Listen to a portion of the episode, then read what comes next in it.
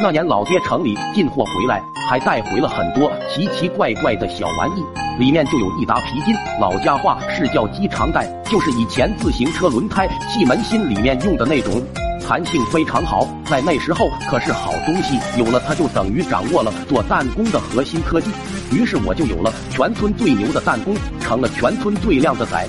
小伙伴都羡慕的不得了，不仅我的弹弓牛，我打弹弓的技术也非常牛，就是指哪打哪的那种，还真不是吹的。村里的鸡呀、狗啊什么的，见到我都得绕着走，时间长了就觉得没什么意思，就想来点刺激的。那天正和小伙伴在村里转悠，不久就在树上发现一个大号的马蜂窝，瞬间就来了兴趣，打这玩意儿多刺激啊！于是让小伙伴们先过过瘾。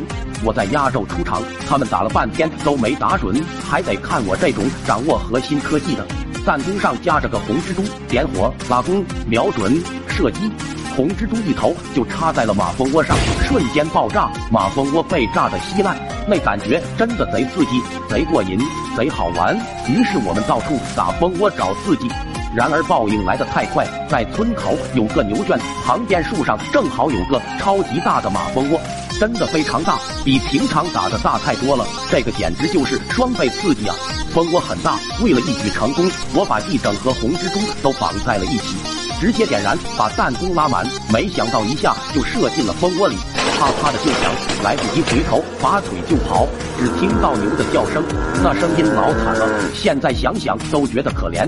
回到家心想，应该不会出什么大事，牛那么壮，应该能扛得住。没想到那牛被折的都站不起来了，也不能干活。牛主人气得挨家挨户打听，也不知道是谁不讲义气。出卖了我，估计老爸赔了人家不少钱吧。根据我那么多次的挨打经验判断，绝对赔了不少。那家伙连绑牛的皮带都用上了，以前可从来都没用过这玩意儿。